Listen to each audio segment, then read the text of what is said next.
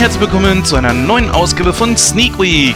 Mein Name ist Jens und ich führe heute durch die Sendung. Ja, normalerweise kommt an dieser Stelle jetzt immer so eine Welle von Ankündigungen. Heute habe ich allerdings nicht sonderlich viel. In den nächsten Tagen wird es endlich mal wieder eine neue Ausgabe von Nightcrow in Serie geben. Naja gut, das ist natürlich auch schon etwas, aber wie gesagt, es ist jetzt nicht die Flut an äh, Infos, die sonst immer kommt. Von daher hält sich das heute in Grenzen. Ja, worum geht es bei dieser Folge? Und zwar kann ich das hier, glaube ich, schon ein bisschen spoilern. Es wird um Pastewka gehen. Das wird die zweite deutsche Serie sein, die wir dann in Nightcrow in Serie durchnehmen. Und ja, wer diese Serie noch nicht kennt, der hat meiner Meinung nach viel verpasst. Es ist eine deutsche Comedy-Serie, die es seit dem Jahr 2006 gibt. Seit 2005 wird sie gedreht und momentan hat sie eine etwas längere Pause hinter sich, wird allerdings, wie wir letztens schon festgestellt haben, bald fortgesetzt werden. Und zwar nicht mehr unter der Flagge von Sat 1, sondern bei Amazon. Ja, und das war für mich als großer Fan dieser Serie eine sehr große Überraschung. Ja, wie das dann natürlich mit der Verfügbarkeit der Serie auf so äh, anderen Portalen wie zum Beispiel Netflix äh, aussehen wird oder die freie Verfügbarkeit im Netz. Die äh, Folgen von Pastewka kann man ja unter myspaß.de mit 2S geschrieben kann man dort natürlich frei und äh, ja ohne Werbeunterbrechung etc. angucken. Obwohl so ganz so eine Werbeunterbrechung ist, glaube ich, nicht, aber man kann sie halt dort eben kostenlos angucken. Das heißt also, wenn ihr die Serie noch nicht kennt oder mal wieder reingucken möchtet, aber sowas wie Amazon Prime Instant Video oder Netflix oder sowas nicht habt, dann könnt ihr euch daran bedienen. Da haben sich die Lara und ich uns gedacht, wir machen da mal wieder was Neues. Lara war ja auch schon länger nicht mehr bei Nightcrow dabei, hat ja bei uns auch eher jetzt so den Posten eines Springers übernommen. Das ist einfach aus zeittechnischen Gründen. Aber trotzdem bleibt sie unserem Format oder Formaten, muss man ja schon mehr sagen, treu. Ja, äh, wie gesagt, mit der Zeit ist das immer so eine Sache. Heute ist Sonntag, der 26.03.2017 und ich war die letzten Tage öfter auch im Kino und äh, leider nicht in einer Sneak, das kann ich schon mal vorweg sagen. Und äh, in einem war die Lara dann auch mit drin und zwar geht es um Live. Den haben wir uns zusammen angeschaut. Wir haben aber auch A Cure for Wellness geguckt zusammen. Und äh, die Lara hat sich äh, ebenfalls noch zwei Filme angeguckt und einer davon war zum Beispiel Logan. Den allerdings, den haben wir ja schon bereits mal kurz angerissen in der letzten Ausgabe von Nightcrow, der Filmcast. Und äh, deswegen ist das jetzt nicht so ein großer Verlust, dass wir da jetzt heute nicht drüber sprechen können. Und ich habe meine und ich habe meine Meinung dazu natürlich schon entsprechend kundgegeben, also kann ich mir das da dann auch schon wieder sparen. Dazu hat die Lara mir noch den Auftrag gegeben, euch etwas über Die Schöne und das Biest zu erzählen. Jawohl, sie war in Die Schöne und das Biest und da werde ich dann gleich auch noch ein bisschen drüber sprechen. Aber wie gesagt, ähm, heute leider keine Sneak. Am Dienstag hatte ich leider etwas anderes vor. Das ist ja der Tag, wo bei uns die Sneak Preview immer läuft und ich hab's da leider wirklich nicht geschafft. Es tut mir wirklich sehr leid. Ähm, Deswegen, aber wie gesagt, wir haben zwei brandaktuelle Kinofilme und dann natürlich noch A Cure for Wellness, der schon etwas länger im Kino läuft, aber halt eben noch läuft und wie gesagt, haben wir ihn jetzt frisch gesehen. Deswegen wollen wir ihn da unbedingt mit reinnehmen. Auch ähm, möchte ich das an dieser Stelle machen, um die nächste Nightcrow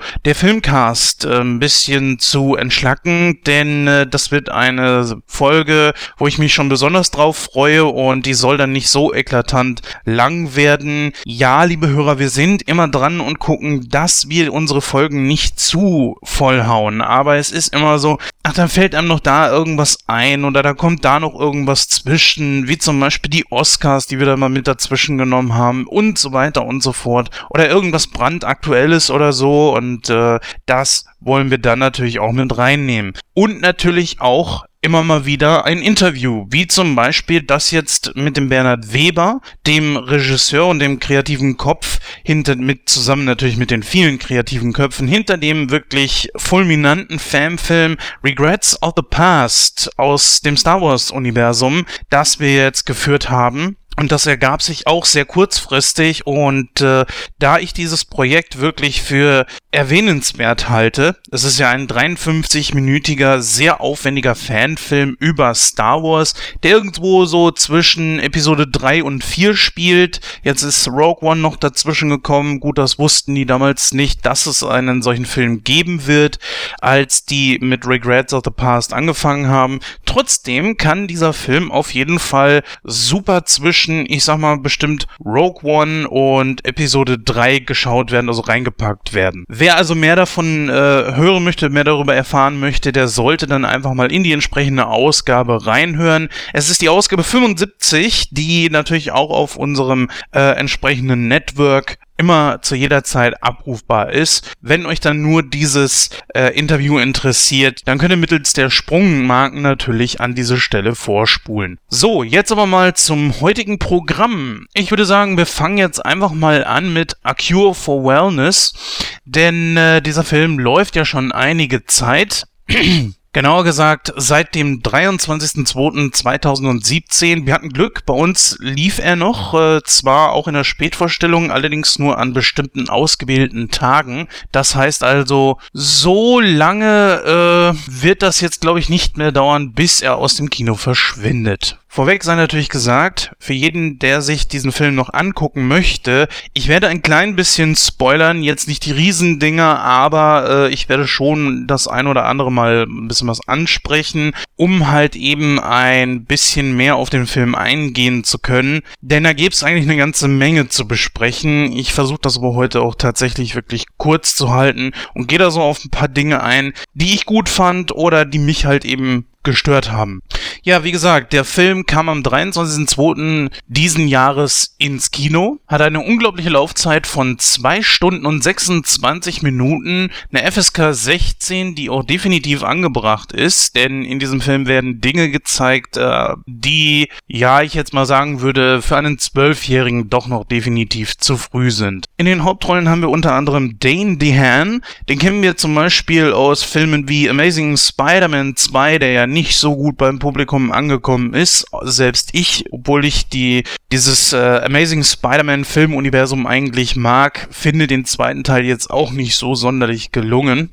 Beziehungsweise kennt man ihn auch noch aus Lincoln. Jetzt auch nicht so der absolute Mega-Brüller von Film, aber äh, ich fand ihn ganz okay für einen Abend mal anzusehen, war das schon in Ordnung. Ja, ansonsten wäre da noch Mia Goth auf jeden Fall zu erwähnen, die die weibliche Hauptrolle hier gehabt hat. Sie kennt man, glaube ich, aus den beiden Nymphomaniac-Teilen, die ja, so mehr oder weniger okay sind. Äh, ich, für mich sind diese Filme nichts gewesen, es tut mir leid. Oder halt eben äh, aus 2015 zum Beispiel aus dem Film Everest. Auch den fand ich jetzt nicht so absolut prickelnd, aber gut, man muss ja nicht jeden Film, den man gesehen hat, auch mögen.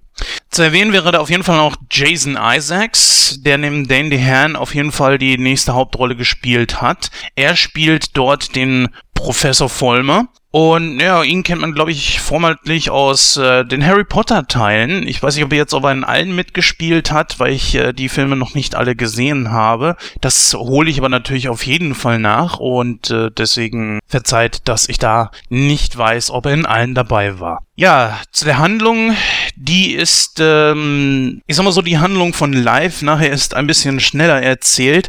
Aber gut, worum geht's in A Cure for Wellness? Wir haben da einen jungen Angestellten, der wird nach Europa geschickt, um ein Vorstandsmitglied wiederzuholen. Denn äh, die Firma soll verkauft werden, beziehungsweise ist das so eine Fusionierung und ohne dieses Vorstandsmitglied geht das nicht. Denn der soll wohl irgendwie das meiste der Verantwortung tragen. Ob sie ihm da irgendwas unterschieben wollen, weiß ich nicht. Keine Ahnung.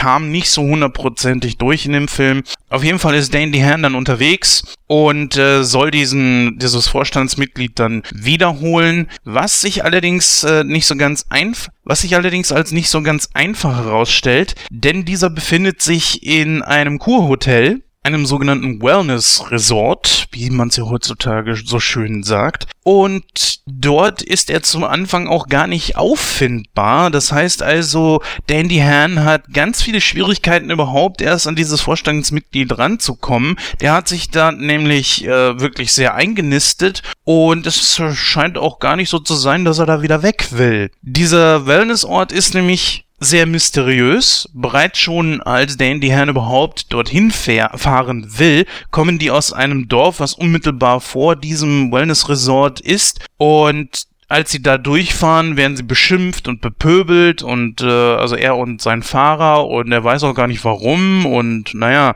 als er dann äh, in diesem Wellness Resort ist, äh, wie gesagt, muss er feststellen, dass es unglaublich schwierig ist, an dieses Vorstandsmitglied heranzukommen und dass die Leute sich auch sehr, sehr merkwürdig ihm gegenüber verhalten. Auch die Patienten, die alle dort sind, die machen alle so einen unglaublich relaxten Eindruck, äh, spielen Ball, lösen Kreuzworträtsel und was weiß ich noch alles scheinen also wirklich so mit der Welt im Einklang zu sein. Und anfangs macht das Ganze auch so einen, so einen Eindruck, als wäre das so ein Wellness-Ding, wo sich jemand gesagt hat, diese ganze, dieser ganze Stress des Alltags, wir kennen das ja auch alle und deswegen ist das auch relativ äh, nachvollziehbar gewesen, wie, dass man ständig ein Handy vor der Nase hat, ein Tablet, äh, ein Computerbildschirm, den Fernseher zu Hause, äh, die Playstation 4, äh, keine Ahnung, die neue Switch und so weiter und so fort. Plus natürlich Arbeit hier, äh, Familienleben dort und das kann natürlich alles unglaublich stressig sein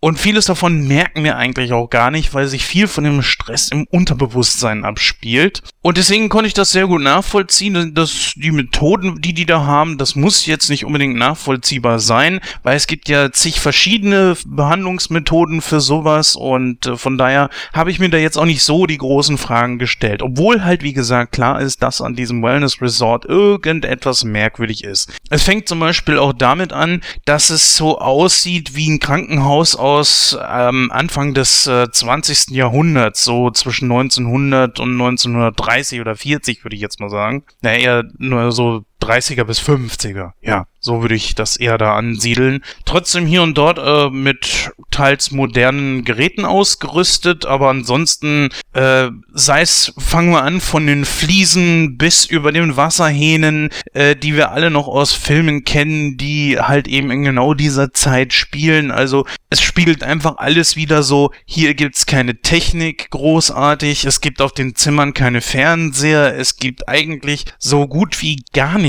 an Technik in diesem Wellness Resort. Und deswegen hat Dandy Han dort auch äh, tatsächlich, ähm, ja, er hat für sich eigentlich gar kein Problem damit, dort auch schnell wieder wegzukommen. Also es bietet für ihn eigentlich gar nicht. Plus natürlich, dass er seinen Auftrag immer noch im Hinterkopf hat. Dann gelingt es ihm tatsächlich sogar, dieses Vorstandsmitglied zu finden, aber das will gar nicht weg. Und äh, somit hat er dann auch äh, es wirklich schwer, seinen Auftrag zu erfüllen, denkt sich dann aber so, gut, äh, ich kann hier jetzt eigentlich nichts machen, will wieder los und hat dann just einen Autounfall und äh, ist dann, ja, findet sich plötzlich, ähm, als er wieder erwacht, in einem der Zimmer dieses Wellness Resorts wieder und dieser komische Professor Vollmer kümmert sich dann. Ja, nun hat halt Danny Han überhaupt gar keine andere Möglichkeit, als dort zu bleiben. Er muss sich dort halt behandeln lassen, da er mit seinem gebrochenen Bein dort halt eben nicht weg kann. Somit versucht er aber fortan äh, das Beste draus zu machen und sich wieder an dieses Vorstandsmitglied ranzuschmeißen.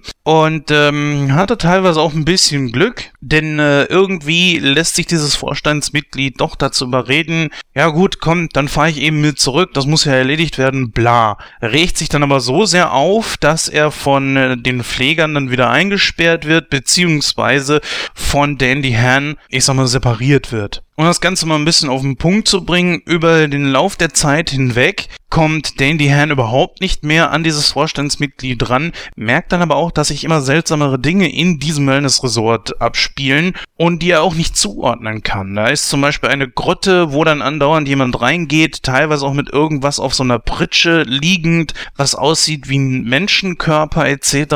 Und es stimmt ihn dann auch sehr, sehr komisch, äh, dass die Leute, die dort sind, auch gar nicht mehr weg wollen. Und Und der Witz an der ganzen Geschichte ist, sie gehen auch tatsächlich gar weg. So, um euch jetzt nicht äh, so sehr zu spoilern, nein, eine Sache kann man da auf jeden Fall noch erwähnen. Es gibt auf jeden Fall etwas, das direkt am Anfang erwähnt wird und immer wieder im Film dann auch auftaucht. Das ist die Story, dass dort, wo dieses Wellness Resort jetzt steht, früher einmal ein Adliger gewesen ist, der so sehr von seiner, von der Reinheit seiner Blutlinie besessen war, dass er sich zwar fortpflanzen wollte, aber nicht mit irgendeiner x-beliebigen, sondern hat das mit seiner Schwester getan. Und äh, die hatte mehrere Fehlgeburten, beziehungsweise dann auch natürlich Missgeburten, weil ist ja Inzest etc. Und ja, die wurden dann eines Tages äh, von den Dorfbewohnern überrascht und was mit ihm passiert ist, weiß ich jetzt nicht so hundertprozentig, wird im Film aber auch aufgeklärt, äh, es wird definitiv aufgeklärt. Und äh, aber was mit ihr passiert ist, ist, dass sie ein Kind ausgetragen hat. Sie selbst wurde verbrannt. Das Kind allerdings warfen die Leute in diese so berühmt-berüchtigte Heilquelle, wo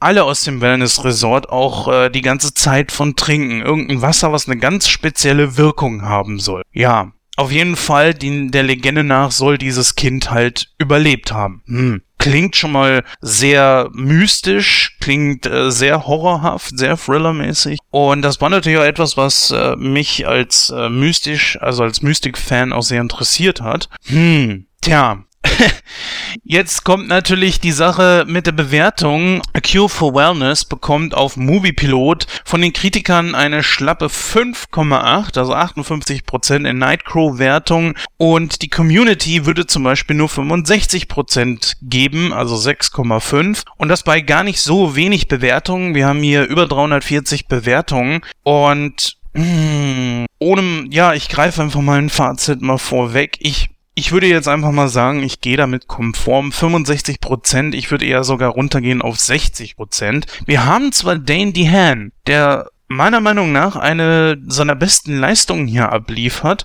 aber für mich da irgendwie nicht reinpasst. Ich weiß nicht, ob ihr das nachvollziehen könnt, falls ihr diesen Film schon gesehen habt. Für mich allerdings wirkt er tatsächlich zu jung, um ihn da so ein hohes Tier bei einem riesigen Konzern irgendwie abzukaufen. Er hat ja selber auch noch Dreck am Stecken, weshalb sie ihn ja zwingen können, die, äh, dieses Vorstandsmitglied zurückzuholen. Dann die Geschichte an sich. Es ist sehr mystisch. Es lässt allerdings zu lange, es lässt allerdings zu lange einige Resultate auf sich warten. Sprich, bis man so langsam aber sicher dahinter kommt, was denn überhaupt passiert, dauert unglaublich lang. Und dann kommt es auch wirklich so, zack, jetzt sofort und das ist es und hast kapiert? Ne? War doch wohl logisch. Ähm, ja, hinterher macht es tatsächlich sogar ein bisschen Sinn, ob einem das Ende gefällt, was sehr überraschend ist. Zumindest, äh, also zumindest auf mich war es nicht so überraschend. Äh, viele Dinge, von denen ich dachte, dass es so sein könnte, sind auch so eingetreten. Ich kann natürlich jetzt leider nicht sagen, was. Und es ist unglaublich düster. Das muss man auf jeden Fall sagen.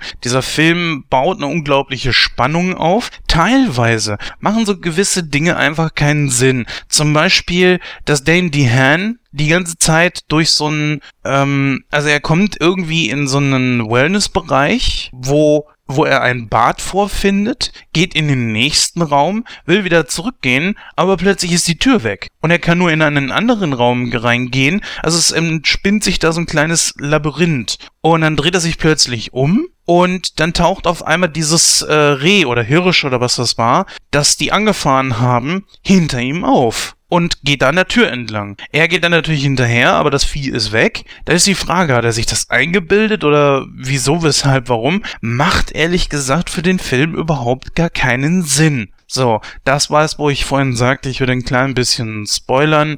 Äh, es ist nicht viel, aber wie gesagt, auf manches muss man dann halt eben ein bisschen eingehen. Dann wiederum eine Szene, die ist sehr kurios. Da liegt er in so einer Art Wassertank und soll dort natürlich mit Sauerstoffzufuhr drin bleiben. Dieser Tank wird hermetisch abgeriegelt, zugeschlossen etc. und mit Wasser aufgefüllt. So, und äh, man sagt dann Herren zwar, du pass auf, kein Problem, äh, manche haben da auch ein paar Visionen drin, aber du sollst jetzt einfach mal die Welt um dich herum abschließen und unter Wasser kann man das natürlich sehr gut. Äh, dann natürlich noch abgeschirmt von außen.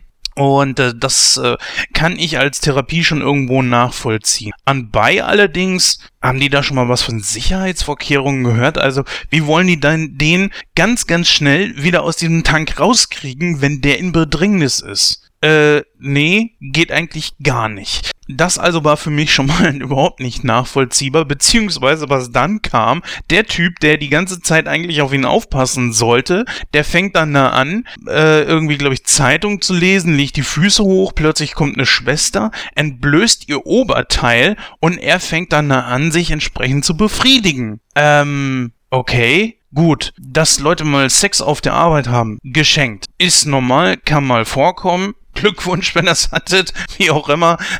ne? Aber sie steht da einfach nur, zieht ihr Oberteil runter, nicht mal komplett ausgezogen, sondern zieht einfach nur ihr Oberteil runter und er äh, fängt dann an, sich selbst zu befriedigen. Das war's allerdings. Die schlafen nicht miteinander. Frage ist, was hat jetzt die Schwester da gerade von? Äh, naja, und auf jeden Fall, genau, just in diesem Moment passiert es natürlich, dass Dane die Hand in diesem Tank irgendwelche Visionen hat, falls er sie hatte, das weiß man nämlich nicht, das wird erst später aufgeklärt, denn er hat plötzlich Dutzende von irgendwelchen Aalen um sich herum und äh, beginnt dann dort in Panik gera zu geraten, klopft auch gegen den Tank und natürlich hört ihn da keiner, weil der gute Mann natürlich äh, gerade beschäftigt ist, der auf ihn aufpassen sollte. Hm. Ähm, da gibt's noch ein paar Szenen mehr, wo man sich einfach fragt, so, ja, und was soll das jetzt bitte? Zum Beispiel bohren sie ihm auch einen Zahn raus und da stelle ich mir auch die Frage, ja gut, das war jetzt eine eklige Szene, äh, mit Sicherheit für jeden, der schon mal beim Zahnarzt äh, eine Bohrung bekommen hat, kann das sehr gut nachvollziehen. Aber wo, in welcher Form es spielt für den Film überhaupt gar keine Rolle, ja, dass er da jetzt diese Zahnlücke hat. Was soll das in dem Moment? Und da wirkt für mich einfach dieses ganze Drehbuch sehr unausgegoren. Und deswegen sage ich einfach mal 60 Prozent. Ich kann ihn nicht unbedingt fürs Kino empfehlen. Es war auch ehrlich gesagt für diesen Film recht äh, teuer. Gut, wir waren jetzt ähm, am Dienstag in der Spätvorstellung da. Das war jetzt halt eben, weil ich um 20 Uhr nicht in die Sneak konnte. Ich habe es dann allerdings äh, später noch geschafft und dann ja als Ausgleich halt A Cure for Wellness. War jetzt, glaube ich, äh, ich weiß nicht, was in der Sneak gelaufen ist, aber war nicht so die bessere Alternative, sage ich jetzt einfach mal. Also da wäre mir die Sneak schon etwas lieber gewesen. Ich habe mir auch ein bisschen mehr drunter vorgestellt und von erhofft. Es ist keine Totalkatastrophe, weil er doch schon echte ein paar gute Momente einfach hat und eine absolute Katastrophe jetzt auch nicht ist. Es würde mir allerdings, oder besser gesagt, es hätte mir allerdings gereicht, wenn ich ihn einfach auf Netflix irgendwann gesehen hätte. Punkt, ja. Auch kein Film, den ich mir wahrscheinlich irgendwann mal als Blu-ray oder DVD oder sowas tun werde. Naja, falls ihr den Film auf jeden Fall schon gesehen habt, hinterlasst doch einfach mal einen Kommentar, schreibt an äh, info at nightcrow.de, geht auf unsere Social Medias, dort könnt ihr einen Kommentar hinterlassen oder natürlich auf www.nightcrow.de, aber mittlerweile kennt ihr ja das ganze Prozedere schon. Als nächstes haben wir einen brandaktuellen Film und zwar Live. Dieser kam jetzt am 23.03. in die deutschen Kinos. Eine Laufzeit von äh, 1 Stunde und 43 Minuten und eine FSK ab 16. Naja, im Gegensatz zum Beispiel zu A Cure for Wellness kann ich das nicht ganz so nachvollziehen. Ich glaube, ab äh, FSK 12 wäre schon okay gewesen. Dauert halt eben Begleitung eines Erwachsenen, wie auch immer. 16 finde ich schon etwas äh, sehr hoch. Weil weil so horrormäßig ist das Ding jetzt nicht. Er wird hier angegeben als eine Mischung halt aus äh, Science Fiction, Thriller und Horrorfilm. Ja, Science Fiction und Thriller auf jeden Fall, nur wegen den paar Horrorelementen, die allerdings da drin sind, das äh, auch noch als Horrorfilm zu betiteln, halte ich ehrlich gesagt nicht für richtig. Vorweg kann man sagen, äh, dieser Film ist hier bei Moviepilot mit einer 6,2 Wertung von 27 Bewertungen der Kritiker weggekommen und bekommt von 126 äh, Community-Leuten eine 6,8 verpasst. Da sage ich von vornherein, das hat dieser Film auf keinen Fall verdient, aber dazu gleich ein bisschen mehr. Kommen wir erstmal zur Besetzung. In den Hauptrollen haben wir Ryan Reynolds natürlich, äh, ganz klar, den glaube ich muss man nicht unbedingt vorstellen. Äh, ich glaube, seit letztem Jahr dürfte dieser Name eigentlich in aller Munde sein, natürlich aus Deadpool oder Green Lantern. Äh, Ähm, er hat natürlich auch nicht ganz so tolle Filme gemacht, wie halt eben Blade Trinity oder, ja, ja, manche Leute sagen auch X-Men Origins Wolverine wäre jetzt nicht so toll gewesen, wo er bereits auch schon äh, Deadpool gespielt hat. Und es gibt natürlich Dutzend andere Filme noch. Als weiteres Jake Gyllenhaal. Wer ihn nicht kennt, ähm, Jake Gyllenhaal war in dem großartigen Film Brokeback Mountain, beziehungsweise auch Donnie Darko. Was ich eigentlich besonders cool fand mit ihm war Nightcrawler, ein Film, äh, den ich nur empfehlen kann, aber gut, um den geht's ja jetzt heute nicht. Und die gute Rebecca Ferguson ist äh, mit dabei als einzige weibliche Hauptrolle in dem Film. Diese kennt man, glaube ich, so aus Filmen wie jetzt äh, jüngst Mission Impossible 5, äh, Hercules zum Beispiel mit The Rock, an, also an der Seite von The Rock. Oder auch äh, Florence Foster Jenkins, wo sie an der Seite von Mary Streep und Hugh Grant gespielt hat.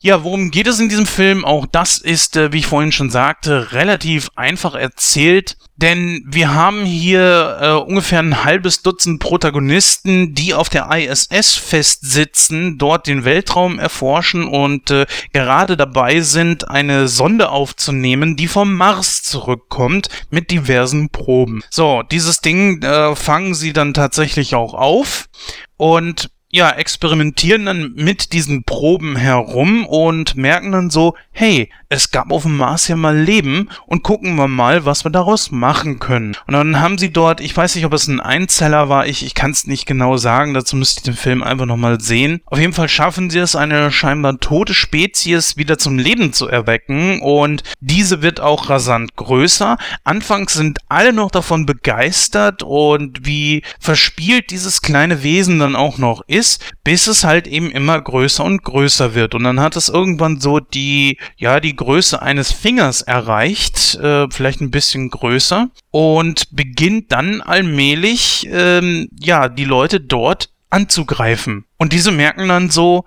also dieses Wesen könnte den Leuten auf der Erde sehr, sehr gefährlich werden und sie müssen dann alles versuchen, um dieses Wesen, was sie Calvin nennen, zu töten. Dieses darf auf keinen Fall um auf die Erde, weil sie Angst haben, dass es den Menschen gefährlich werden kann, dass es äh, eine ungewollte Population dort geben könnte, weil man weiß ja auch einfach nicht so, äh, nur alleine dieses Vieh an sich Gut, dass es vielleicht auf der Erde dann äh, sich unkontrolliert vermehren könnte, äh, vielleicht, was auch im Film vermutet wird, dass alles Leben auf dem Mars irgendwann mal ausgelöscht hat. Das kann natürlich auch passieren, aber es könnte natürlich auch äh, infektiös sein, irgendwelche merkwürdigen Bakterien mit sich schleppen oder was auch immer, weil man weiß ja einfach auch nicht, was haben die da von dem Mars jetzt äh, zurückbekommen. Und so heißt es dann natürlich, ähm, das auf jeden Fall zu verhindern, dass dieses Wesen namens Calvin auf die Erde gelangt. Das ist natürlich so an und für sich jetzt nicht unbedingt schwierig, da sie sich auf der internationalen Weltraumstation befinden und äh, dieser Calvin dort eigentlich nicht weg kann.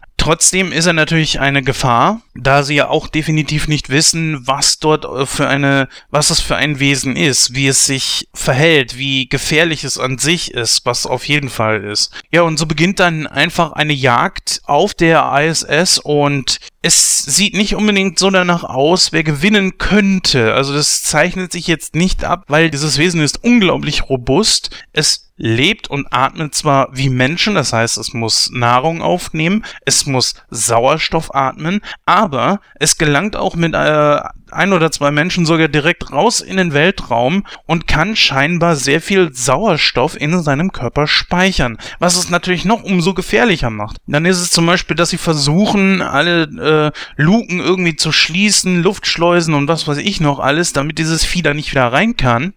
Und es kann unglaublich lange draußen überleben. Aber es kommt natürlich wieder rein.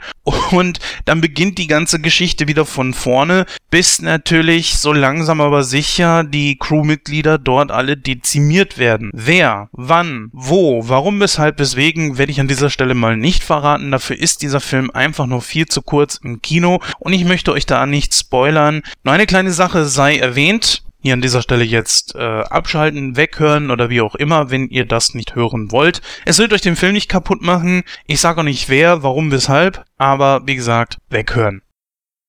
Es wird einer der Hauptdarsteller äh, sehr, sehr früh sterben, wo ich mir gedacht habe, hä? Also das ist mir doch ein bisschen sehr, sehr früh. Es hat so Anleihen wie halt John Goodman zum Beispiel in Kong, der auch sehr, sehr schnell von der Bildfläche verschwindet und im Rest des Films dann halt einfach nicht mehr vorkommt. Was ich persönlich sehr schade finde, weil man da einfach jemanden mit rausgenommen hat, der imstande war, diesen Film auch mit zu tragen.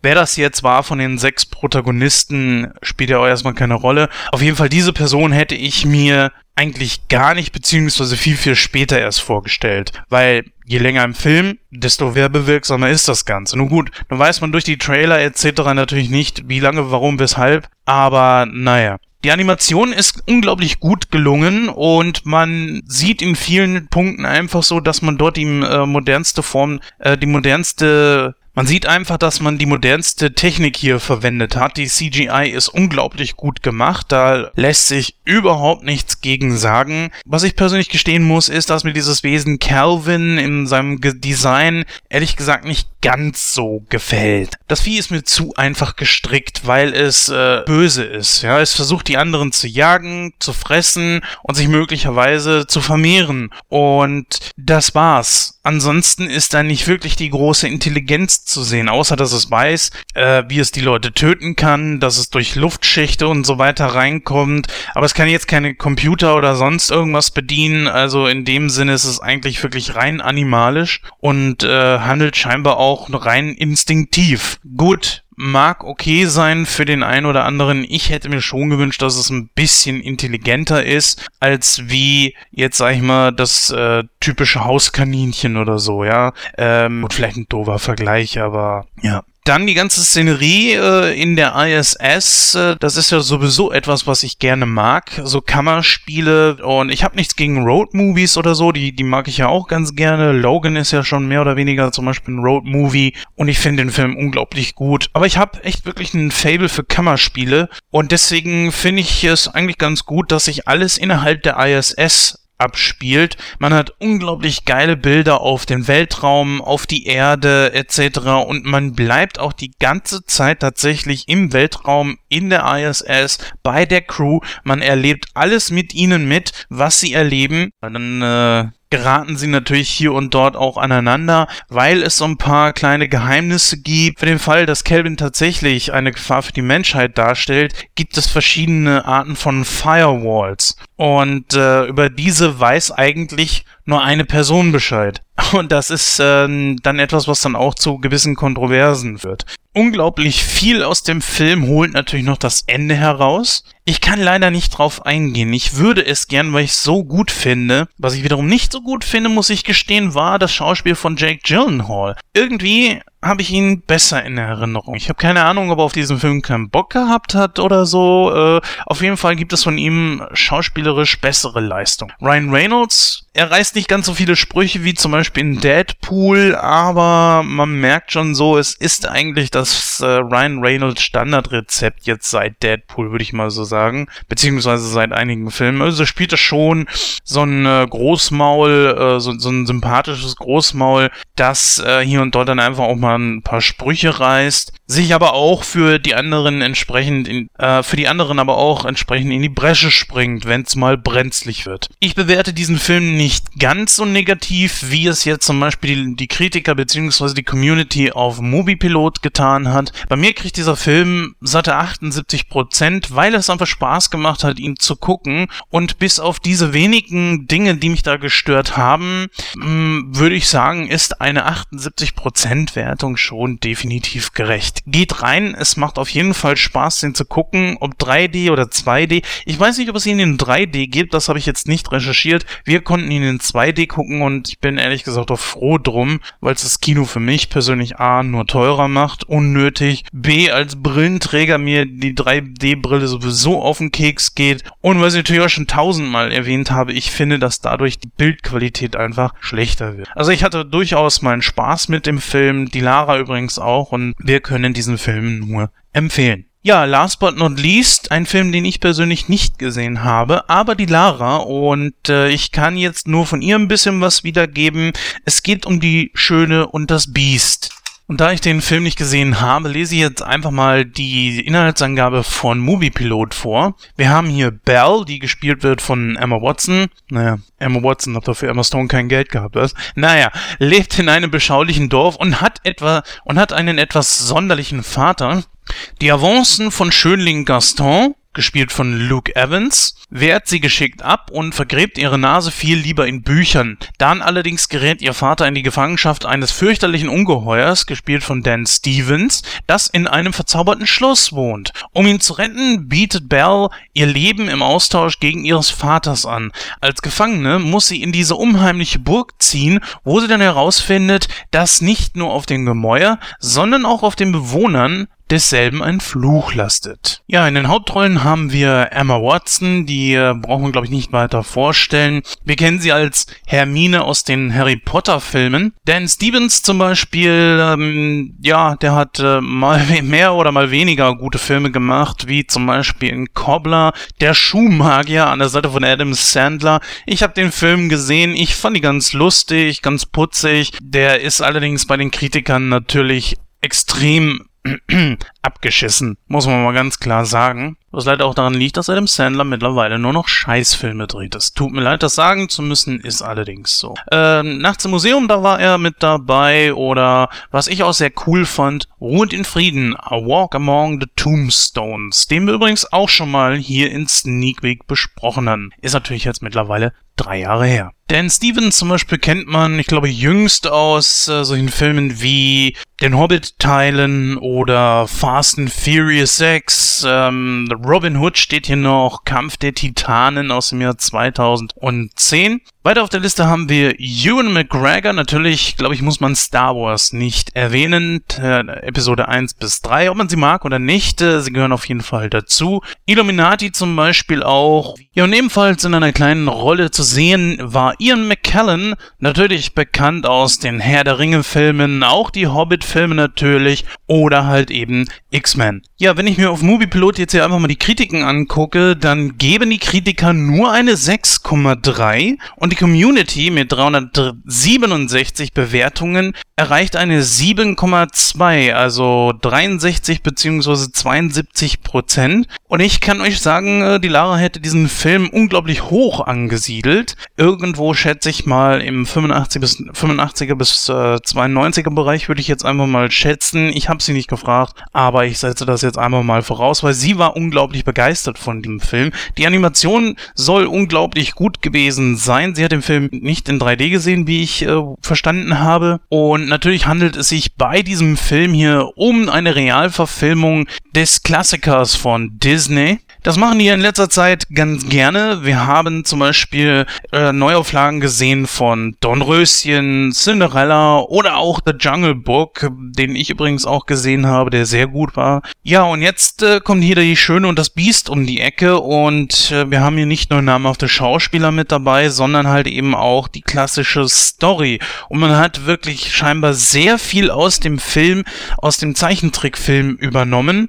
Und das kann dem Ganzen natürlich nur entsprechend gut tun. Und dass diese Filme jetzt gerade so ein, ja, ein, ein Riesenpublikum finden, finde ich ehrlich gesagt toll. Ich hoffe, dass irgendwann mal so ein paar von meinen Filmen, die ich von Disney ziemlich gut fand, wie zum Beispiel Robin Hood oder ähm, die Hex und der Zauberer zum Beispiel irgendwann verfilmt werden in Realverfilmung. Das Dschungelbuch ist ja schon passiert. Aber gut, noch ein bisschen hier was zu Die Schöne und das Biest. Also Lara hat mir verraten, dass es wohl mit der deutschen Synchro, also sie hat den Film auf Deutsch gesehen, nicht wie die Hipster, die das alle in Englisch machen, was natürlich keine Beleidigung ist. Ne? Also, ihr wisst ja, ich bin ein Fan der deutschen Synchro und ja, hier wurde natürlich äh, auf Deutsch drüber synchronisiert, beziehungsweise besser gesagt auch gesungen. Und wie wir aus diversen Interviews, äh, die wir bei Nightcrow schon geführt haben, auch wissen, ist das jetzt nicht unbedingt sonderlich einfach, über einen Charakter drüber zu singen. Und das soll beim ersten Lied tatsächlich laut Lara nicht unbedingt äh, lippensynchron gewesen sein. Der Rest des Films allerdings soll äh, absolut perfekt gewesen sein. Von daher könne sie die ganzen Kritiken auch nicht verstehen. Man muss natürlich sagen, dass die Gruppe derjenigen, die die Filme gerne lieber im OV gucken, natürlich groß geworden ist. Und äh, sie wird wahrscheinlich niemals die Masse erreichen in den Leuten, die das Ganze halt in Deutsch gucken. Und deswegen wird wahrscheinlich die deutsche Synchro hoffentlich niemals verschwinden. Aber ähm, ja, wie gesagt, ich kann es verstehen. Es ist nicht einfach, das Ganze äh, entsprechend über Lippensynchron über einen Charakter drüber zu singen. Und das muss man dann schon entsprechend können.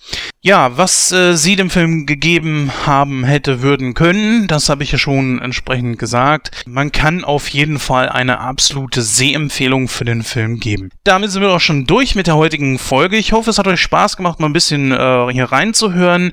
Vergesst nicht, unseren YouTube-Kanal zu abonnieren. Vielleicht hinterlasst auch mal hier und dort irgendwo ein bisschen Feedback. Wäre schön. Wir hören uns auf jeden Fall in absehbarer Zeit wieder, wenn ich es mal wieder in eine Sneak Preview schaffe oder halt im Kinofilm gesehen habe, die in Nightcrow der Filmcast nicht reinpassen. Ja, liebe Hörer, an dieser Stelle bleibt mir dann nur noch zu sagen, macht's gut, ihr Helden, bis demnächst und immer schön tapfer bleiben.